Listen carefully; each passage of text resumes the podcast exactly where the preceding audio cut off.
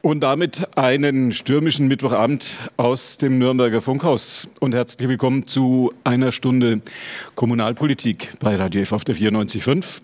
Immer wenn der Stadtrat zusammentritt, in der kommenden Woche ist das wieder der Fall, dann treffen sich an den Radio F-Mikrofon, kleine Tradition, die Fraktionschefs der großen Fraktionen im Nürnberger Rathaus, um ein paar Themen aus der Stadtratssitzung und um die großen kommunalpolitischen Themen der Zeit sozusagen zu diskutieren. So ist das auch heute. Wir fangen mal mit den Namen an.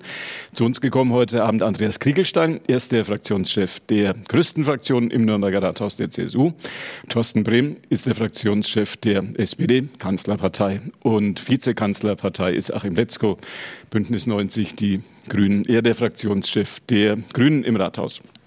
Kommentare und Analysen kommen heute von Christine Turner. Sie ist im Pressehaus am Marienplatz die Chefin der Nürnberg-Berichterstattung von NN und NZ. Sie die Frau für die Einschätzungen heute Abend. Wolfram Steiner zeugt dafür, dass das alles ganz gut rüberkommt bis 21 Uhr. Und Günther Moosberger ist Ihr Gastgeber. Wir sind heute außer Haus, das heißt, wir sind noch immer im Funkhaus, aber eine Etage tiefer bei der Firma My Artwork. Die hat uns freundlicherweise ihren großen Besprechungsraum hier überlassen. Lieferketten und Lieferkettenprobleme aller Orten, Studioengpässe im Nürnberger Funkhaus. Vielen Dank an die My Artwork Kollegen. Muss vorher auch mal noch gesagt werden. Wenn Sie nur eine halbe Stunde Zeit haben oder vielleicht sagen, ist ja schwer interessant, aber jetzt hatte ich mich schon für irgendwas anderes verabredet. Ab 21 Uhr können Sie uns nochmal in aller Länge und Ausführlichkeit als Podcast verfolgen. podu.de Vorort Spezial ab 21 Uhr. Bei Google, wenn Sie das reinschreiben, ein bisschen klicken, dann finden Sie das. Und da steht es dann auch lang und länger. So, das war meine Vorrede. Wir beginnen mit einer, hm, ich sage mal, traurigen Tatsache. Am Rathaus gibt es bis zum Wochenende Trauerbeflaggung. Trauriger Anlass. Stadtrat Uwe Scherzer ist in vergleichsweise jungen Jahren, im Alter von 54 Jahren, für alle überraschend verstorben. Uwe Scherzer vertrat im Stadtrat vor allem die Anliegen der Homo-, der Trans- und der bisexuellen Nürnbergerinnen und Nürnberger. Er, er oder sie, ganz wie sie wollen, war Mitglied der Fraktion der Grünen. Bis zum Freitag liegt ein Kondolenzbuch in der Ehrenhalle am Rathaus Wolfscher Bau aus. Die erste Trauerbekundgebung kommt vom Oberbürgermeister Markus König. Gelegenheit für Sie alle, sich dieser Geste anzuschließen, noch bis Freitagnachmittag. Reden wir über die Themen noch, die wir uns für heute Abend vorgenommen genommen haben. Und dann ist meine Vorrede auch schon zu Ende. ICE-Werk, aktueller Stand des Findungsprozesses, Position der Parteien und Stand der Diskussion haben wir uns vorgenommen. Höhere Parkgebühren zur Finanzierung des 365-Euro-Tickets ist in den Nürnberger Nachrichten, in der Nürnberger Zeitung ins Gespräch gebracht worden. Frage, wie ist die Position, wie ist die Stimmungslage dazu im Nürnberger Rathaus bei den Kommunalpolitikern? Und niedrigschwelliges Angebot als Antwort auf rapide steigenden Drogenkonsum. Fixerstuben, so salopp gesagt. Die Frage ist, wird das in Nürnberg kommen? Wird das auf den Weg gebracht werden? Stadtratsthema in der kommenden Woche, Corona-Situation in Nürnberg, machen wir, glaube ich, ganz am Ende reden wir vielleicht mal noch kurz drüber und hören uns mal an, wie sich das in Nürnberg entwickelt hat. Ansonsten ist Corona möglicherweise doch das Thema, das niemand mehr so wirklich hören kann. Beginnen wir mit der Frage, wie wir künftig in der Stadt unterwegs sein werden mit dem öffentlichen Nahverkehr oder mit dem Auto. Wird es mit dem 365-Euro-Ticket klappen oder wird das jetzt doch abgeschmettert werden und wird es vielleicht gegenfinanziert durch höhere Parkgebühren? Ich frage Andreas Kiegelstein, er ist der Fraktionschef der größten Fraktion im Nürnberger Rathaus. Auf was läuft es raus? Wie haben Sie die Diskussion mitbekommen? Ja, das Thema 365-Euro-Ticket beschäftigt uns natürlich sehr intensiv seit Monaten. Wir hatten ja vor zwei Jahren diesen Grundsatzbeschluss gefasst, dass wir letztendlich erstmal damit beginnen, auch für Schüler und Auszubildende das 365-Euro-Ticket einzuführen. Das ist erfolgt. Wir haben das Sozialticket eingeführt. Ich glaube, das ist auch ein wichtiges Signal gewesen. Und jetzt geht es natürlich um die Frage, was passiert im Januar 2023? Wird es dann ein 365-Euro-Ticket für jedermann geben. Und äh, unser Ziel war ja auch immer, die Region mit äh, zu berücksichtigen. Das heißt, wir wollten auch immer den Pendlerverkehr auch ähm, letztendlich erreichen. Und unsere ja, Motivation ist, die Pendler zu motivieren, eben auch umzusteigen, den ÖPNV zu nutzen. Und da ist es leider so, dass aufgrund der Rahmenbedingungen es aktuell nicht möglich ist, innerhalb des Verkehrsgroßraums Nürnberg, innerhalb des VGNs eine, eine Gesamtlösung zu erzielen. Und das heißt, es bleibt jetzt am Ende die Diskussion, ob wir eine Insellösung umsetzen, eine Insellösung nur für Nürnberg. Und äh, damit würden wir zumindest das eine Ziel, was wir haben, nämlich den Pendlerverkehr eben äh, zu erreichen, den, dieses Ziel würden wir nicht nicht äh, realisieren können. Und die Frage ist dann, was bleibt? Welche Vorteile hat es für die Menschen in Nürnberg, wenn es jetzt zu einer deutlichen Vergünstigung auch des Ticketangebots kommt? Äh, wird es dann mehr Menschen geben, die umsteigen? Wird es dann mehr Menschen geben, die dann letztendlich dauerhaft dem ÖPNV treu bleiben? Und da gibt es ein Gutachten, das letztendlich ja, uns alle schon auch ein bisschen sagen wir, die Augen geöffnet hat, dass eigentlich dieser positive Effekt, den wir auch in der Diskussion, auch in der öffentlichen Debatte wahrgenommen haben, dass dieser positive Effekt wahrscheinlich nicht eintreten wird. Das heißt also, mit einem 365-Euro-Ticket nur für Nürnberg sind momentan keine wirklichen Steigerungen zu erwarten, was die Fahrgastzahlen betrifft.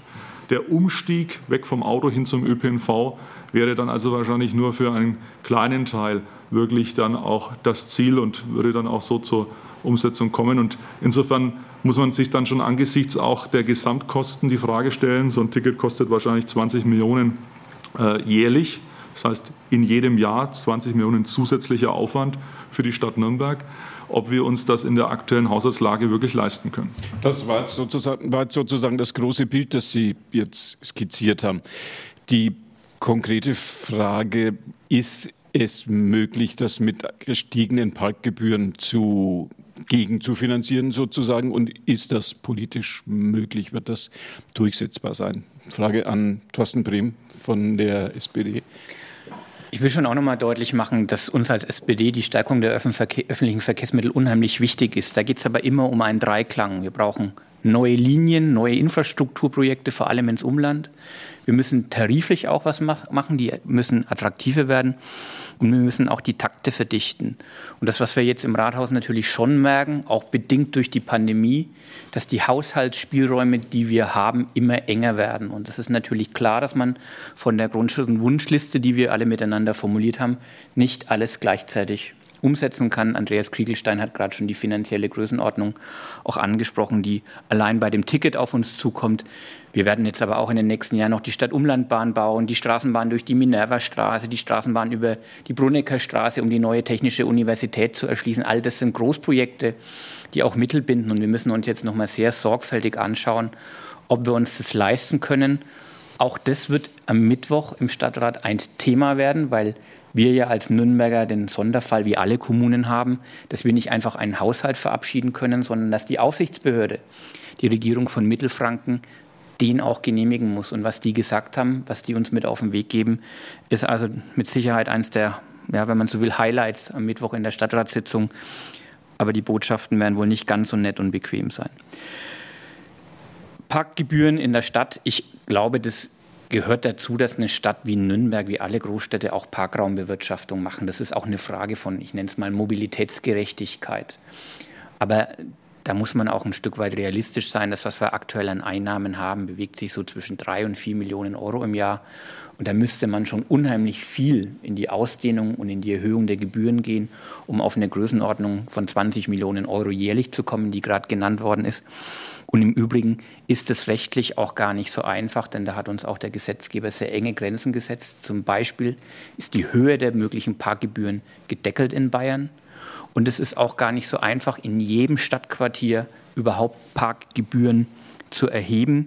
Denn ähm, ja, es gibt tatsächlich eigentlich erstmal so eine Art Grundrecht auf kostenloses Parken im öffentlichen Raum. Und wir brauchen auch sozusagen einen verkehrspolitischen Grund, warum wir dieses Parken gebührenpflichtig machen. Und es gibt, in manchen Stadtteilen kann man das begründen, in vielen Stadtteilen eben halt auch nicht. Und deswegen ist aber, das muss man realistisch formulieren, der Ansatz, wir erhöhen die Parkgebühren und finanzieren damit nennenswert die öffentlichen Verkehrsmittel quer. Die Idee wird in Nürnberg so nicht aufgehen. Sagt auch Achim Letzko, der Fraktionschef der Grünen. Ich höre wenn's, da, ich, sag höre, mal, wenn es bei Ihnen gerade im Hintergrund, falls Sie gerade im Auto unterwegs sind und es macht Lalü, Lalü.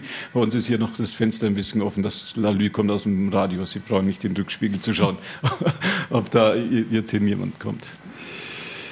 Ja, ich sage mal, die, die Analysen meiner beiden Kollegen teile ich. Äh, es ist, also wir hatten ja die Euphorie im Sommer 2020, dass der einstimmige Stadtratsbeschluss, dieses Mobilitätsangebot deutlich zu verbessern auf der preislichen Seite, dass uns da praktisch die Umlandgemeinden um den Hals fallen und nichts lieber tun, als da mitzuziehen.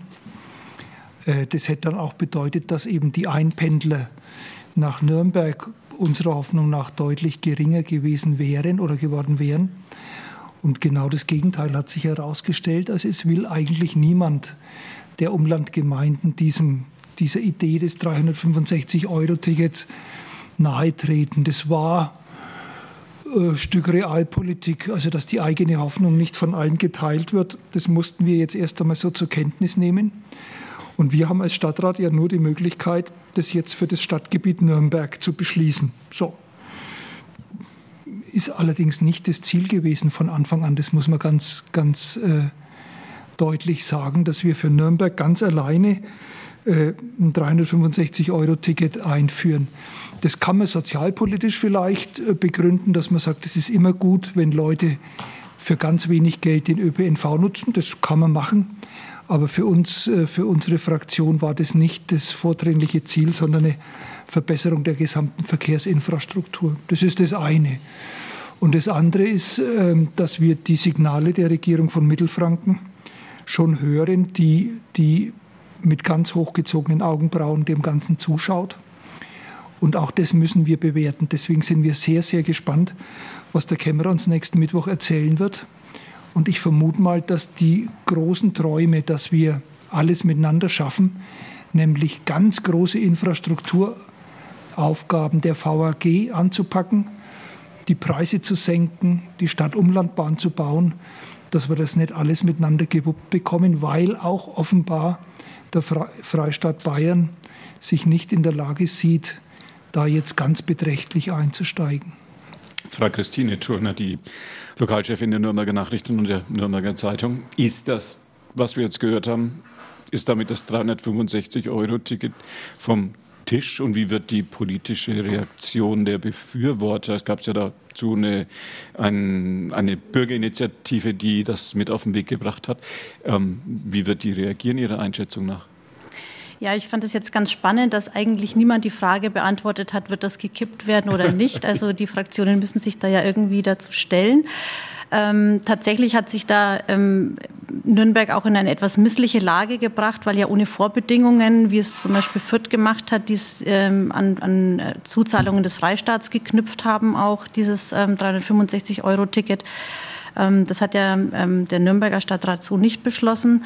Das heißt, ähm, wir werden jetzt sehen, äh, was passiert, wenn dieses 365-Euro-Ticket oder der Beschluss dazu gekippt wird. Die Linke hat ja schon angekündigt, dass sie dann wieder ein Bürgerbegehren starten möchte, wie es schon mal stattgefunden hat. Wird das kommen? Ich denke schon, dass die das durchziehen, ja. Wird das Konflikte geben dann zwischen den Bürgern dieser Stadt oder einem Großteil der Bürger der Stadt und der Kommunalpolitik? Na, Konflikte glaube ich nicht. Ich glaube, den, den Wunsch, einen guten, um, ähm, günstigen öffentlichen Nahverkehr zu haben, den haben ja wahrscheinlich die meisten äh, Nürnbergerinnen und Nürnberger. Die Frage ist, wie kommt man dahin? Also welche Alternativen gibt es auch zu einem 365-Euro-Ticket? Äh, was wir ja auch wissen, ist, dass eben Taktverdichtungen oder ein, ähm, ja, besseres Netz, Netzausbau, dass das natürlich auch zu mehr äh, Nutzung führen kann. Aber die Frage ist, ähm, ja, wie viel Geld ist auch dafür da? Sprechen wir über das Geld, frage ich Andreas Kriegelstein. Es klang jetzt ein paar Mal so an, als ob am kommenden Mittwoch, wenn Harald Riedel, der Kämmerer, Zahlen auf den Tisch legt, als ob da ganz massive Einschnitte in vielen Bereichen von den Stadträten verlangt werden würden. Sehen Sie das kommen? Haben Sie, ich denke, als Fraktionschef der größten Fraktion im Rathaus, haben Sie ja wahrscheinlich schon mal reingucken dürfen, was da so auf dem auf, auf die Menschen in dieser Stadt zukommt? Ja, die Blicke sind nach Ansbach gerichtet und äh, ich glaube schon, angesichts der Gesamtdimension ähm, haben wir da eine wirklich dramatische Lage, die wir jetzt auch verarbeiten müssen. Das hat zum einen was natürlich mit Corona zu tun. Wir sind jetzt im dritten Jahr der Pandemie. Das hat aber natürlich auch was damit zu tun, dass äh, viele äh, Steuereinnahmen in den letzten zwei Jahren natürlich dann unmittelbar ausgeblieben sind. Auf der anderen Seite natürlich auch höhere Kosten durch die Bewältigung der Pandemie auch im Stadthaushalt vorzunehmen sind. Aber es hat natürlich auch was damit zu tun, dass wir uns ein sehr engagiertes und ehrgeiziges äh, Investitionsprojekt auch auferlegt haben, wo wir sagen, wir wollen natürlich in den nächsten Jahren auch in die Zukunft unserer Stadt investieren. Und diese verschiedenen Aspekte jetzt äh, im Rahmen der Diskussion über die Haushaltsgenehmigung führen letztendlich schon dazu, dass man vieles jetzt auf den Prüfstand stellen muss. Das heißt also, die Signale, die wir aus Ansbach jetzt wahrnehmen, die gehen ganz klar in die Richtung, die Stadt Nürnberg kann sich nicht mehr alles leisten. Wir müssen stärker die äh, Investitionen auf den Prüfstand stellen. Es wird mehr darum gehen, äh, das Pflichtprogramm zu erfüllen und weniger die Kür. Es wird mehr darum gehen, letztendlich den Stadtapparat als funktionierende, ich sage jetzt mal, Verwaltungseinheit auch äh, zu gestalten, zu organisieren. Äh, das heißt, das ist mehr Pflicht als Kür und das wird auch am Schluss die Aufgabe für, für uns Stadträte sein, jetzt auch äh, dahingehend die Weichenstellungen vorzunehmen. Und äh, viele Ideen, viele Vorschläge der letzten zwei, drei Jahre, äh, die wir uns natürlich auch ähm, erarbeitet haben, die stehen jetzt natürlich auf dem Prüfstand. Und nächste Woche wird der Kämmerer, ich denke dazu, einen Bericht auch im Stadtrat abgeben, wie dann die Regierung von Mittelfranken die aktuelle Haushaltslage insgesamt bewertet. Ich frage Thorsten Brehm, den Fraktionschef der SPD. Alles steht am Prüfstand, hat Ihr CSU-Kollege hat Andreas Kriegelstein gerade gesagt, ohne zu sagen, was denn auf diesem Prüfstand so die größten Prüfteile werden. Haben Sie den Mut, schon mal das ein oder andere konkret in den Mund zu nehmen? Man muss schon sagen, dass wir miteinander eigentlich jedes Jahr schon alles auf den Prüfstand stellen. Uns fällt nur ziemlich wenig ein, was man streichen oder zumindest verschieben kann. Ein Großteil unserer Investitionsmittel ist ja gebunden in Schulsanierungen, in dem Schulneubau, den wir einfach machen müssen, weil die Zahl der Kinder in der Stadt steigt. Wir haben Brücken, die halt einfach saniert werden müssen, weil sie sonst nicht mehr befahren werden können. Und das, was dann am Ende noch übrig bleibt, um, ich sag's mal, politische Wunschprojekte zu realisieren, das ist ja ohnehin relativ minimal. Äh, wir hatten ja hier in der, nicht nur in einer, sondern in mehreren Sendungen auch über die Sanierung des Opernhauses gesprochen, auch über das Interim. Übrigens beides noch nicht finanziert. Beides muss noch irgendwie in diesen Haushalt aufgenommen werden. Wie das gehen soll, ist mir schier schleierhaft, nachdem der Ministerpräsident auch gesagt hat, es gibt wohl nur die normale Förderkulisse und keine Sonderförderung für Nürnberg. Also das sind alles noch ungelöste Fragestellungen. Wir haben das Pflichtprogramm, das wir machen müssen. Andreas Kriegelstein hat es gerade angesprochen. Aber natürlich muss, müssen wir als Politik auch zeigen, dass wir diese Stadt ein Stück weit weiterentwickeln, dass wir was für den gesellschaftlichen Zusammenhalt tun, dass wir ähm, mehr Grün in der Stadt schaffen, dass wir neue Straßenbäume pflanzen. All das sind gesetzlich gesehen keine Pflichtaufgaben, aber sie sind eigentlich unerlässlich für die Lebensqualität in dieser Stadt. Und das wird jetzt schon nochmal knifflig, da miteinander eine Lösung zu finden. Aber was ich an der Stelle gut finde, das will ich an der Stelle auch mal aussprechen, dass wir da, glaube ich, schon fraktionsübergreifend ein sehr ähnliches Verständnis haben.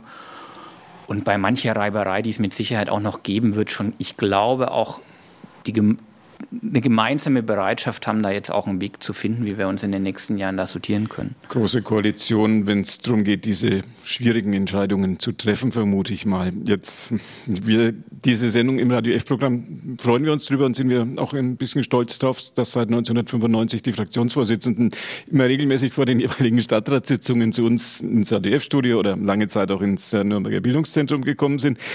Und irgendwie ist seit 1995 kaum eine Sendung vergangen, wo man nicht irgendwann Frankenschnellweg gesagt hat. Jetzt stehen da, glaube ich, mittlerweile 700 Millionen drin. Und ähm, jetzt ist es vielleicht dann auch im gut zu sagen, wie denn, äh, ob man, wenn man das bleiben lässt mit dem Frankenschnellweg, ob die Stadt dann mit einem Schlag vielleicht viele Probleme gelöst hätte haben können und ob das jetzt im Jahr 2022 realistisch wäre. Schwere Frage. Naja, es wäre ja schön, wenn es so wäre, aber es ist leider nicht so. Das muss man einfach sagen. Ich will vorausschicken, ich mache ja jedes Jahr dasselbe Spiel. Ich kriege die Liste mit den geplanten Investitionen, die geht ja immer über vier Jahre, diese Liste.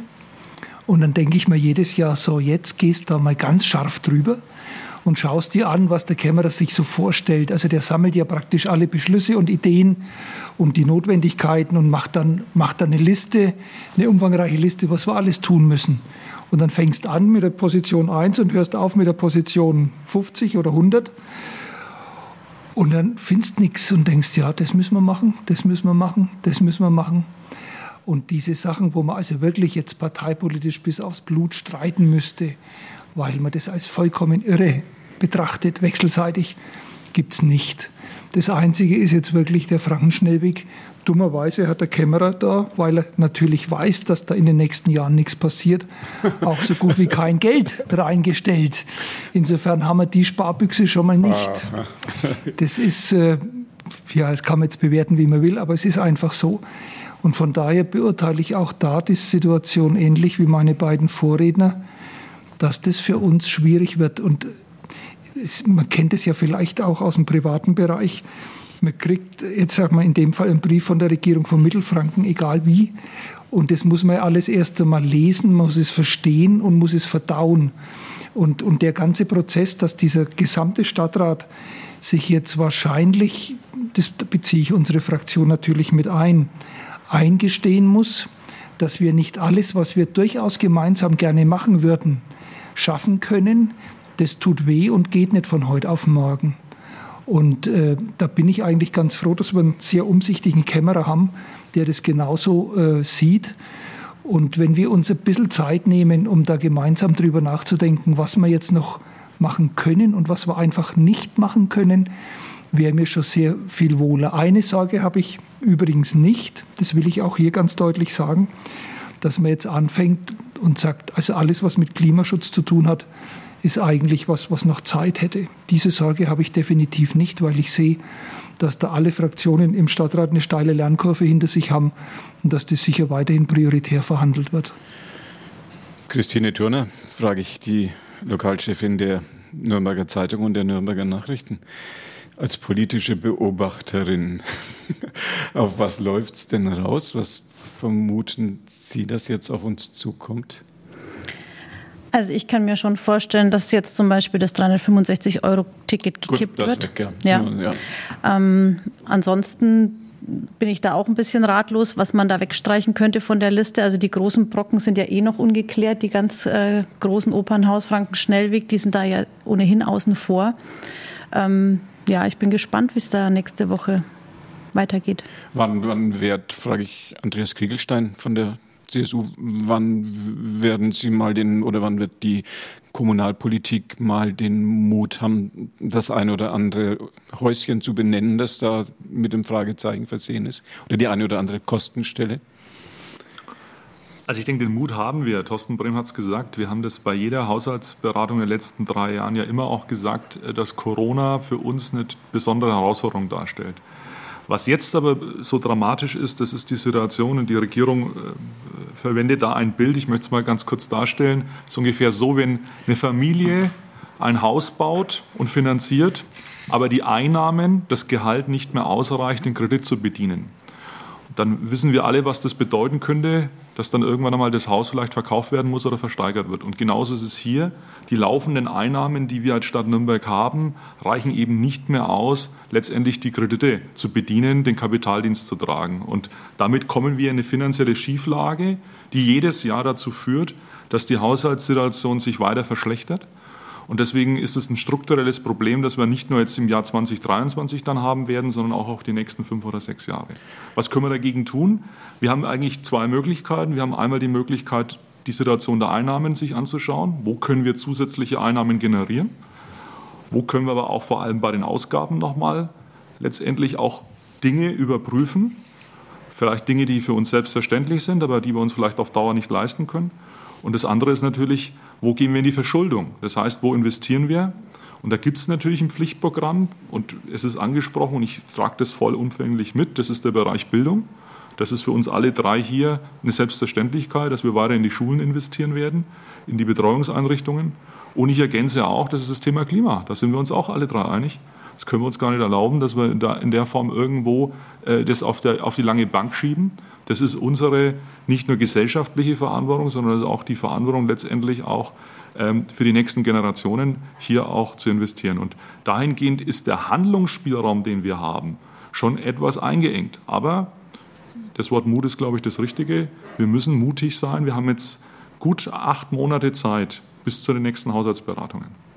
Das heißt also, die Regierung gibt uns auch jetzt den Spielraum, in den nächsten acht Monaten hier die Weichenstellungen vorzunehmen. Ich denke, es wird im Herbst auf jeden Fall dahingehend interessant werden, weil es nicht nur dann um die Frage geht, wie sieht der Haushalt 23 aus, sondern auch für die nächsten Jahre die Weichenstellungen vorgenommen werden. Frau Turner, wird das ein, wird das ein Gezerre werden in den kommenden Monaten?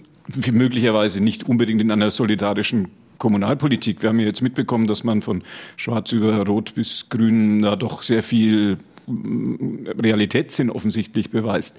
Aber in der Öffentlichkeit ja, das, äh, das ist ja auch normal, dass jeder sein Projekt oder sein Steckenpferd für das Wichtigste hält. Und wie ja hier auch schon gesagt wurde, es sind ja auch viele wichtige Projekte dabei und ähm, kaum eins, wo man sagt, ach, das kann man, ich würde jetzt mal sagen, keins dabei, wo man ja. sagen kann, das kann man einfach mal so ohne Nachdenken von der Liste streichen.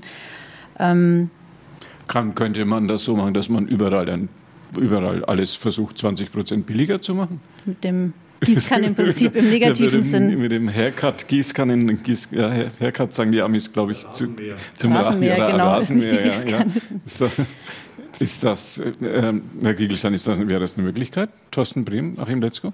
Ich, ich glaube, wir sind alle miteinander froh, wenn die Projekte nicht noch 20 Prozent teurer werden. Hm. Das ist ja ein realistischer Blick auf die Baukostensteigerungen, macht einen ja per se schon unruhig.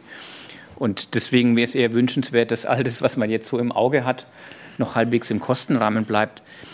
Ich warne auch davor, am Schluss dann Dinge zu bauen und zu realisieren, die dann in jeder Hinsicht wirklich ein fauler Kompromiss sind. Also wenn wir eine Schule bauen für die nächsten 30, 40 Jahre, dann bringt es ja nichts, da jetzt so zu sparen, dass uns die in 10, 20 Jahren dann in Teilen wieder auf die Füße fällt oder die Räume sich halt im Prinzip auch sozusagen für die pädagogische Weiterentwicklung der Schulen nicht mehr eignen. Das, das das bringt dann auch nichts. Also dann wirklich auf irgendwas komplett verzichten, als dass man jetzt überall halbherzige Entscheidungen trifft. Aber man muss auch noch mal sagen, es wird ohne finanzielle Hilfe von außen nicht gehen. Wir sind einfach als Stadt chronisch unterfinanziert. Wir brauchen Hilfe bei der Betriebskostenfinanzierung der öffentlichen Verkehrsmittel. Das ist das, was wir seit Jahren vom Freistaat fordern. Wir haben in Nürnberg ja auch ein sehr breites kommunales Schulwesen, das der Freistaat auch sehr stiefmütterlich finanziell bezuschusst. Jede private Schule kriegt in Nürnberg mehr Unterstützung vom Freistaat, als wir das kriegen als Stadt. Und das sind schon Dinge, da müssen wir noch mal sehr grundsätzlich miteinander ins Gespräch kommen, weil allein durch Mehreinnahmen generieren und Sparmaßnahmen auf der anderen Seite werden wir diese Haushaltsschieflage miteinander nicht in den Griff kriegen. Frau Turner, wir werden das im Laufe des Jahres häufiger diskutieren, vermutlich dann am ein oder anderen konkreten Beispiel, vermute ich mal. Teilen Sie, teilen Sie diese Ansicht? Ja, mit Sicherheit. Ich, ich fände es jetzt schon spannend, auch noch mal zu hören. Ich kann mir kaum vorstellen, dass sich die Fraktionen noch keine wirklichen ja, Gedanken eben, gemacht sagen haben. Ja, nichts. Ja, ja die, da ist, scheint ein Schweigegelübde abgelegt zu sein, dass man vor nächster Woche nichts rauslässt. Ja. Das akzeptieren wir jetzt mal so, aber es wäre natürlich schon äh, interessant, was da hinter den Kulissen vielleicht schon verabredet wird. Ich bin mir sicher, dass da Gespräche laufen und viel laufen. Aber Kollege Bremen, wenn ich das noch sagen darf, ja. hat ja schon einen, einen wichtigen Punkt auch angesprochen. Also die Dinge, die wir tun, wollen wir weiterhin richtig tun. Das muss man auch ganz klar sagen. Also Entscheidungen, die getroffen sind, die schon auf den Weg gebracht sind, muss man jetzt auch zum Abschluss bringen. Aber es gibt natürlich viele Dinge, die noch vage sind, wo man eben jetzt sich die Frage stellt, ja, diskutieren wir fünf Jahre weiter oder machen wir jetzt einen Break und sagen, gut, es wird jetzt halt die nächsten fünf Jahre nichts. Und äh, ich glaube, das muss man auch am Ende so sehen, dass in dieser Gesamtheit aller Fragestellungen von allen Referaten natürlich viele, viele Wunschprojekte dabei sind der Vergangenheit, die wir auch bis zur Kommunalwahlen darüber hinaus jetzt diskutiert haben. Und die stehen jetzt auch auf dieser ja. Liste. Und das wird das Thema werden der nächsten Wochen. Und da bitte ich auch um Verständnis, dass wir uns eben wirklich darauf verständigt haben, zu sagen, es macht jetzt keinen Sinn, das einzelne Projekt heute zu diskutieren, sondern wir wollen dann wirklich in der Gesamtschau auch sagen, was bringt die Stadt voran und wo kann man vielleicht am ersten noch darauf verzichten und vielleicht dann in in naher Zukunft irgendwann wieder das Thema angehen, sobald da auch die finanzielle Lage sich aus, auch, auch aus, aus der Gesamtsicht der Stadt verbessert hat. Frau Turner, wir sind uns einig, wir brauchen jetzt auch bei der Opposition in Anführungszeichen bei Achim Letzko nicht nachfragen, der wird uns auch nichts sagen, oder? Der sagt jetzt auch nichts, das stimmt, ja. Gut, das, ähm, wir, wir bleiben auf jeden Fall am Ball. Ein Thema, das natürlich die Menschen in der Stadt und das natürlich sehr viele Menschen, die auch auf Investitionen der Stadt für ihr persönliches Wohlergehen oder für ihre persönlichen Interessen angewiesen sind, in den kommenden Monaten sicherlich intensiv verfolgen werden. Jetzt frage ich einfach mal ganz einfach in die Runde. Thorsten Brehm frage ich, wo kommt das ICE-Ausbesserungswerk hin? Ich habe keine Ahnung. hat, hat, jemand, hat jemand eine Ahnung, Frau Turner? Es sind heute wenig konkrete Antworten hier zu erwarten. ja. ja, es ist schwierig. Das ähm, ist auch eine sehr verfahrene Situation natürlich. Und ähm, die Standorte, die jetzt in der Prüfung sind, äh, erhalten alle massiven Gegenwind. Das haben wir ja jetzt äh, zur Genüge schon mitbekommen, auch aus nachvollziehbaren Gründen. Jetzt kam ja noch ein neuer Vorschlag dazu mit dem Hafenbecken in, in Nürnberg, dass man möglicherweise aufschütten könnte. Das soll zumindest geprüft werden oder wird bei der Bahn, die Bahn hat sich mal angehört, sagen wir mhm. mal so. Was da rauskommt, keine Ahnung. Ich frage Achim Letzko, wo kommt das ICE-Ausbesserungswerk hin? Also der Kollege Kriegelstein wird ja gleich was dazu sagen, ja, aber nach den, nach den Äußerungen des Wirtschaftsreferenten der CSU-Fraktion und des Hafens, das praktisch nur über, nein, nicht über die Leiche, das darf man nicht sagen, aber nur über, über größtmöglichen Widerstand darüber nachzudenken ist, dass das in Hafen kommt, schließe ich eigentlich aus, dass man es nicht gegen den Widerstand der gerade genannten machen werden will. Ist das ein Würde Ihnen, hätte den Grünen, die ja nicht unbedingt glücklich sind, dass es einige Standorte gibt, wo ja auch ein bisschen, oder ein bisschen ist das euphemistische Wort, wo Bannwald natürlich auch gerodet werden würde, wäre der wäre das Hafen ja. äh, das Hafenareal etwas, was Ihnen besser gefallen also, würde. Wenn Sie sich anschauen, die Bürgerproteste Altenfurt-Fischbach, die haben sich ja zum Teil auf die Rodung des Waldes bezogen, aber auch ganz stark auf die Lärmemissionen. Und die hätten wir ja im Hafen auch. Und da ist Mayach und Gartenstadt und Eibach ist ja da massivst betroffen. Also von daher Jubelschreie von uns, oh ja, jetzt machen wir das Ding in den Hafen hören Sie nicht, weil das natürlich trotzdem eine schwierige Lage ist. Und äh, man kann jetzt da natürlich drüber philosophieren, ob es in der Bundesrepublik überhaupt noch einen Platz gibt, wo man 30 Hektar einmal schnell, ne, ja. ohne Baum und ohne Strauch und ohne Tier und findet. Ohne, und ohne Lärm hinterher. Und ohne Lärm. Das wird wahrscheinlich immer eine schwierige Aufgabe sein. Äh, ich sehe es wieder Thorsten Brehm. Ich habe im Moment auch keine Fantasie wie das laufen soll. Ich vermute, dass ein Raumordnungsverfahren zu einem Ergebnis kommen wird. Und da wird man es dann bauen. Mit allem, mit allem, was halt dann dazugehört, vermute ich. Mein Blick geht zu Andreas Kriegelstein, dem Fraktionschef der CSU. Es klang ein bisschen so, als ob Sie ein paar Nuancen mehr wüssten als Ihre Fraktionskollegen. Stimmt das? Ich habe zumindest eine ganz klare Meinung. Also aus unserer Sicht äh, kommt der Hafen in keinster Weise in Frage. Ich halte die Idee, die da auch vom Bund Naturschutz, äh, vom Herrn Moraskoi da jetzt eingebracht wird, wird äh, wirklich als abwegig. Also wir sind froh und ich sage sogar glücklich darüber, dass es uns gelungen ist, im Güterverkehrszentrum Hafen die Verkehre aus dem gesamten Stadtgebiet zu bündeln.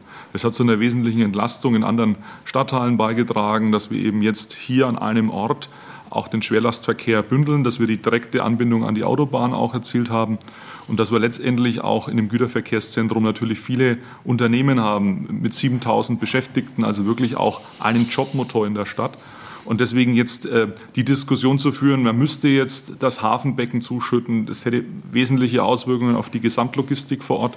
Man müsste letztendlich dann dazu beitragen, dass dann ähm, Gewerbetreibende sich einen neuen Standort vielleicht innerhalb der Stadt, vielleicht aber auch außerhalb der Stadt äh, suchen müssten. Das sind alles so Zielsetzungen, wo ich sage, die kann ich eigentlich äh, nur ablehnen. Wir sprachen gerade davon, dass die Haushaltslage der Stadt schwierig ist, wenn uns dann Gewerbesteuereinnahmen ähm, äh, ja, verloren gehen, wenn wir letztendlich Infrastruktur zurückbauen, die wir erst die letzten Jahrzehnte aufgebaut haben dann ist das absolut kontraproduktiv. Also ich kann nur davor warnen, die Diskussion in der Form äh, fortzusetzen.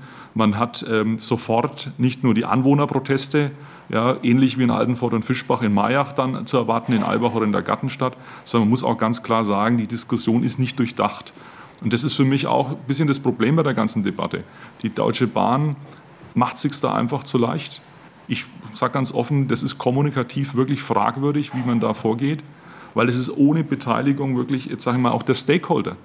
Also es kann jetzt sein, dass heute so eine Debatte stattfindet, ohne dass letztendlich die wesentlichen Betroffenen zu Beteiligten werden. Und deswegen lehne ich das auch ab, dass wir diese Diskussion jetzt noch fortführen, weil die Sorge ist schon groß, dass wir ähnlich wie in Altenfort und Fischbach nur Menschen aufbringen, die dann auch vielleicht wirklich aus Sorge, aus berechtigten Interessen heraus auch vor Ort dann äh, die Diskussionen in eine Richtung bringen, wo wir sagen, wir kommen ja keinen Schritt weiter.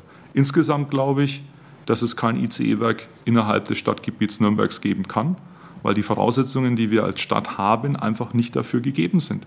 Wir sind eine der dicht besiedelsten und versiegelsten Städte, Großstädte in Deutschland und ich sehe keine Fläche, die dafür ausreichend vorhanden ist, um dieses ICE-Werk innerhalb des Stadtgebiets zu realisieren.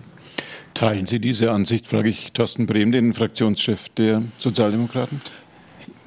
Ja, im Großen und Ganzen schon. Natürlich 400 tarifbeschäftigte Arbeitsplätze würden der Region richtig gut tun. Und natürlich würde so ein Werk in der Region auch den Bahnknotenpunkt Nürnberg nachhaltig stärken. Aber ich sehe derzeit auch die Flächenproblematik. Es ist ein Verfahren der Bahn. Wir sind als Stadt Nürnberg nur Zaungast und sind es erst recht geworden, als der Standort Altenfurt-Fischbach auch ausgeschieden ist. So habe ich jetzt den Medien entnommen, geht die Bahn in dieses formale Planfeststellungsverfahren mit drei Standorten außerhalb von Nürnberg. Der Hafen ist wohl der, der in einem Parallelverfahren geprüft wird. Aber ich kenne ja aus der ersten Debattenrunde die ungefähren Ausmaße dieses Werkes.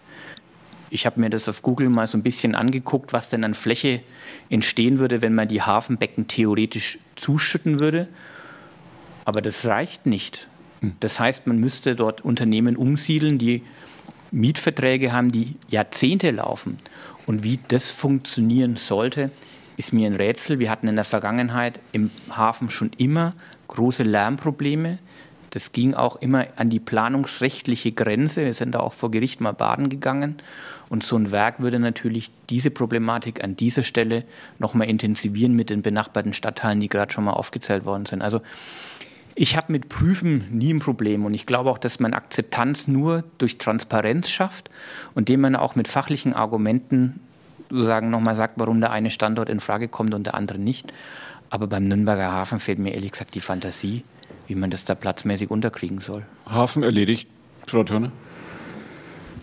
Ja, ähm, ich denke, prüfen ist äh, immer sinnvoll. Die Sache der Transparenz hat Herr Kriegelstein schon angesprochen, glaube ich, kommt insgesamt bei der Bevölkerung nicht gut an. Bei der, bei der Bevölkerung bleibt der Eindruck hängen, ähm, es sind möglicherweise nicht alle Standorte von vornherein geprüft worden, die möglicherweise in Frage kommen. Wenn jetzt der Bund Naturschutz einen Standort ins Gespräch bringt, wo die Bahn nicht sofort sagt, haben wir uns schon angeguckt, ähm, kommt nicht in Frage das äh, trägt sicherlich nicht dazu bei, das Gefühl zu verstärken, dass da in einem offenen und äh, durchlässigen Verfahren ähm, alle Standorte geprüft worden sind und richtig geprüft worden sind. Ähm, zu den zu den Voraussetzungen möchte ich noch sagen, ich glaube nicht, dass man einen Standort finden wird, wo man keinen Widerstand zu erwarten hat. Also das ist, glaube ich, nicht möglich. Es ist dieser Effekt nicht vor meiner Haustür, den wir bei allen Großprojekten haben, egal ob das Windräder sind oder Wohnbauprojekte, das haben wir auch schon ein paar Mal hier besprochen.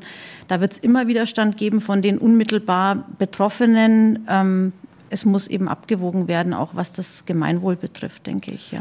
Die Frage an Achim Letzko, wo würden Sie denn, wenn Sie jetzt eine Prognose abgeben müssten, wo würden Sie das äh, ICE-Werk denn sehen? Oder das ICE-Instandhaltungswerk? Ah, das oh, ist jetzt eine Frage. Ja. Ähm, also ich habe ganz am Anfang der Debatte, aber ich, ich bekenne da, dass ich da nicht ortskundig bin, nicht in dem Sinne, wie man Entschuldigung sein sollte, dachte ich eigentlich, diese grundsätzliche Idee, diese alten Munitionsreste mal wegzukriegen, ne, in diesem ganzen Mona-Bereich. das fand ich irgendwie äh, mal grundsätzlich nachvollziehbar, ob das nicht jetzt der Zeitpunkt wäre. Und es ist ja nicht wenig, was da im Boden schlummert, ob man da nicht, jetzt sage ich immer, zwei Fliegen mit einer Klappe schlägt. Mhm. Ich habe mir allerdings sagen lassen, ich war nicht dort, dass das inzwischen natürlich ein nahezu Urwald ist. Und wenn man da mit dem Bagger geht, dann macht man noch mehr kaputt.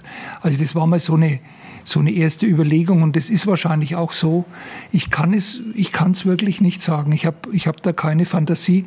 Ich denke aber, dass das Raumordnungsverfahren nicht so enden wird, dass es heißt, in keinem der drei, glaube ich, ne, drei untersuchten Gebiete ist es möglich. Wenn es so wäre, dann wäre es so, dann müsste sich die Bahn ganz woanders umschauen. Aber so eine Raumordnung äh, kommt dann in der Regel schon zu einem gewissen Ergebnis. Ich kann es aber nicht sagen, wo. Auf was würden Sie denn tippen, Herr Kriegelstein, Fraktionschef der CSU? Es ist gerade schon gesagt worden, es fehlt immer noch die Transparenz im Verfahren. Das muss man einfach der Bahn ganz klar auch vorwerfen.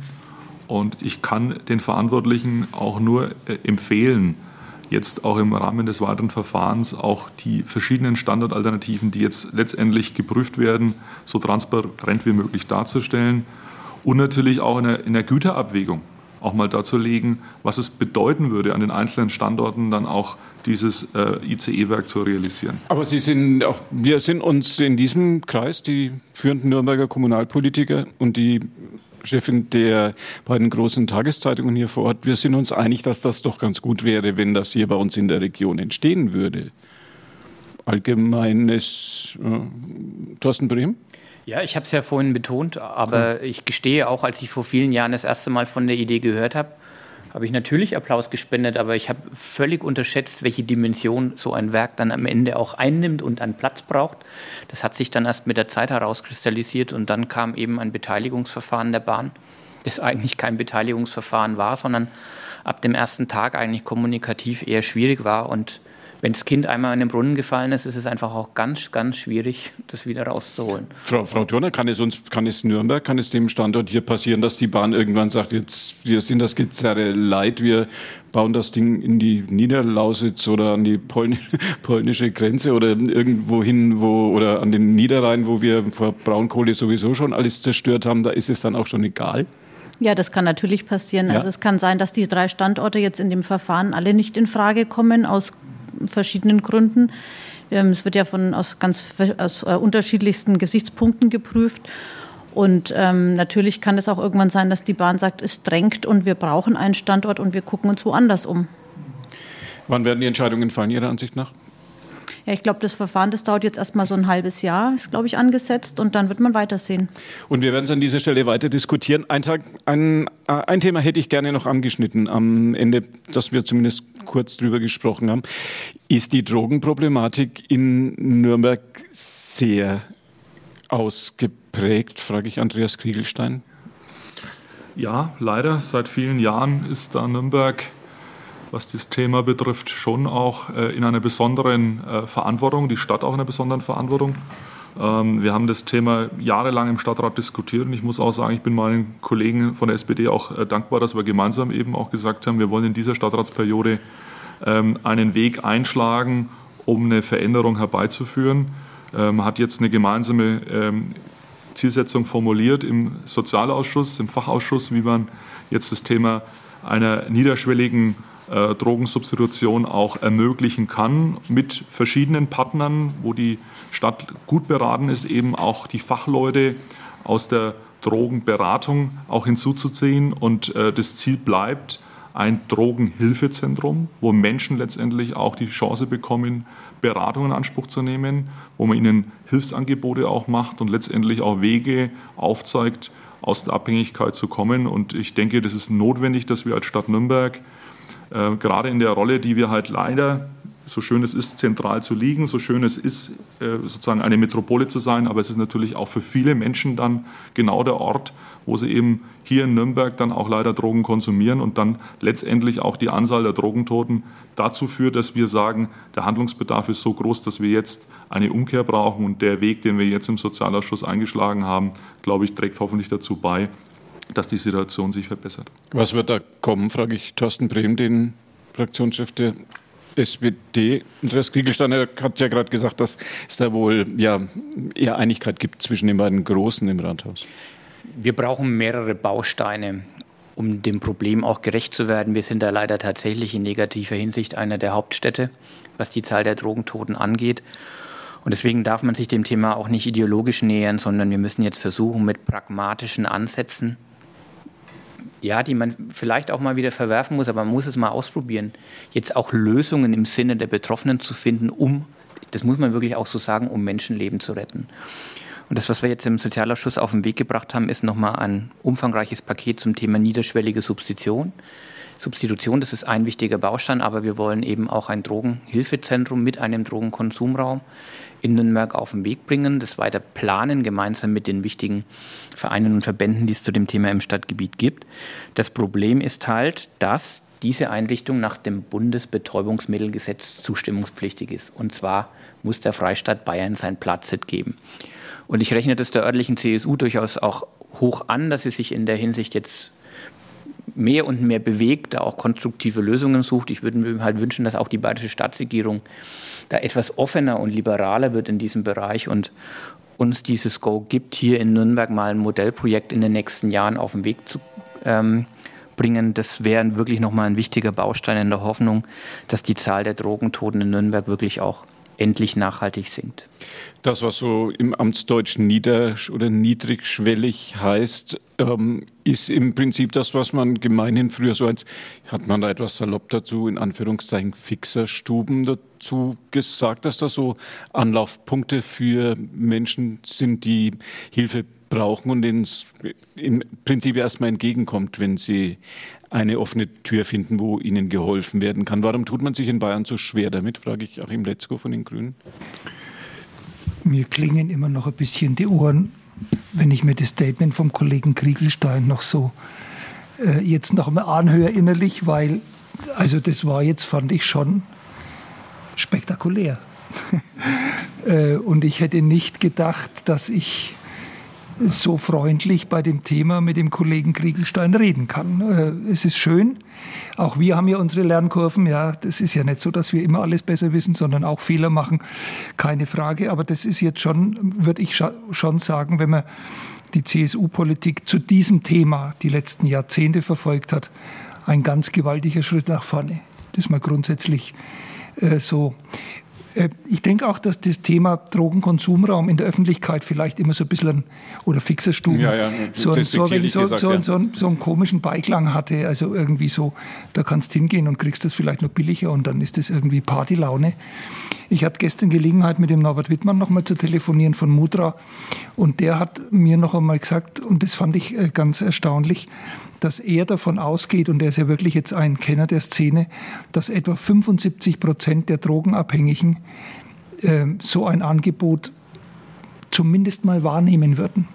Also das ist ja auch ein ganz anderes Setting. Das ist ja eher, sage ich mal, klinisch. Das ist sauber. Das ist äh, mit einem Beratungsangebot. Also äh, man muss auch schon ein bisschen so eine Schwelle überwinden. Also so ganz, so ganz, ganz, ganz, was ist niedrigschwellig, wird jeder anders äh, definieren. Aber und wenn ich mir vorstelle, äh, dass es gelingt, äh, vielleicht die Hälfte der Leute, die jetzt drogenabhängig sind, zumindest einmal in die Nähe so einer, ich sage es mal, Ambulanz zu bringen, wäre schon viel gewonnen.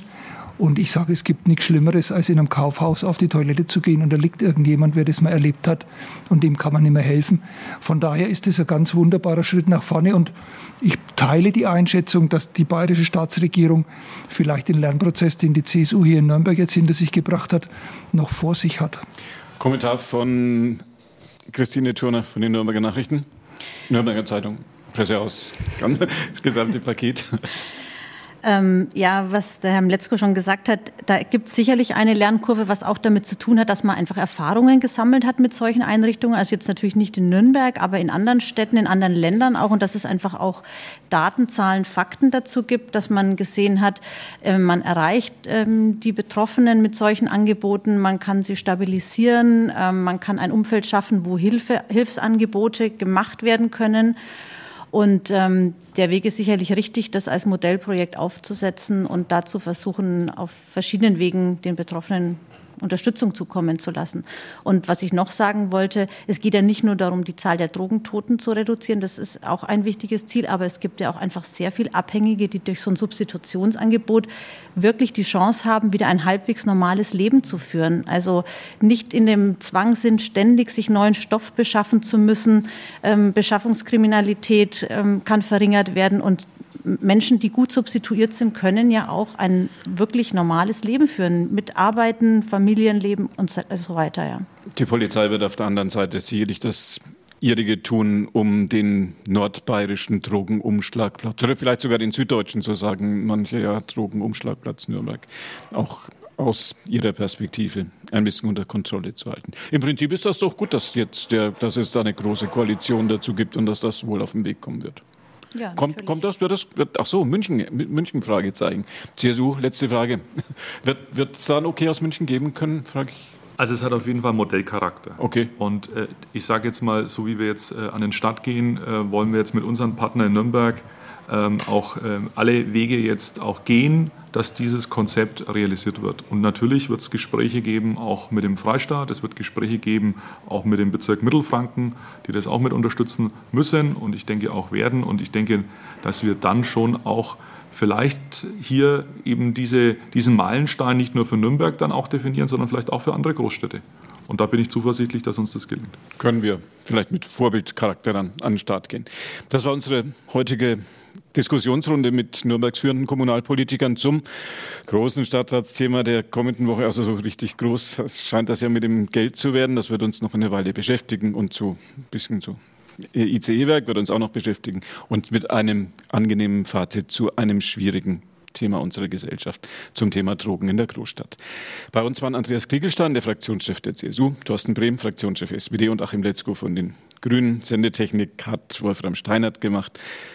Christine Turner war bei uns die im Nürnberger Pressehaus die Chefin der lokalen Berichterstattung von NN und NZ ist. Günther Moosberger war ja Gastgeber, bedankt sich bei Ihnen ganz herzlich fürs Zuhören, wünscht Ihnen noch einen schönen Abend bei Radio F auf der 94.5 und sagt Ihnen noch, wenn Sie jetzt erst später dazugekommen sind, das Ganze können Sie noch nachhören ab 21 Uhr als Podcast www.radiof.de Vorort Spezial oder auf unserer Plattform, fränkische Plattform, portio.de Vorort Spezial. Bisschen klicken, dann finden Sie das. In diesem Sinne Ihnen Danke fürs Zuhören und noch einen schönen Abend auf der 94.5.